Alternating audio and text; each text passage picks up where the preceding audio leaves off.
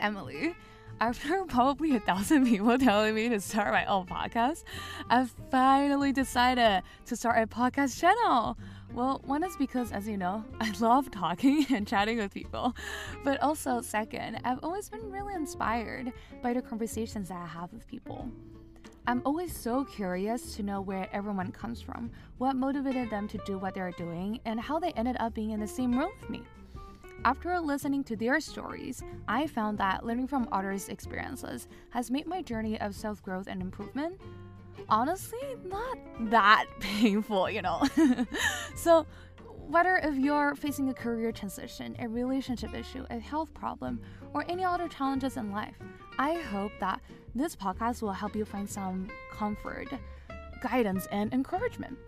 Not sure if you have heard of this quote before, but I believe in this quote that says, People that are smart learn from their own mistakes, but people that are wise learn from others' mistakes. So, I will be inviting guests from different backgrounds and walks of life to share their stories of resilience and growth. We will explore how they deal with various obstacles, setbacks, failures, and successes along their journey and discuss what they learn from their experiences and apply those lessons to their current situation.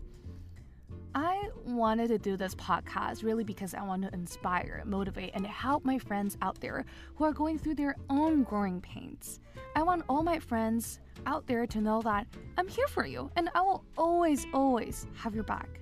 So, join me as we dive deep into the stories of ourselves and our guests and discover how they turn their growing pains into growth opportunities. All right, I hope you're as excited as I am. Um, stay tuned and subscribe to our channel Bye.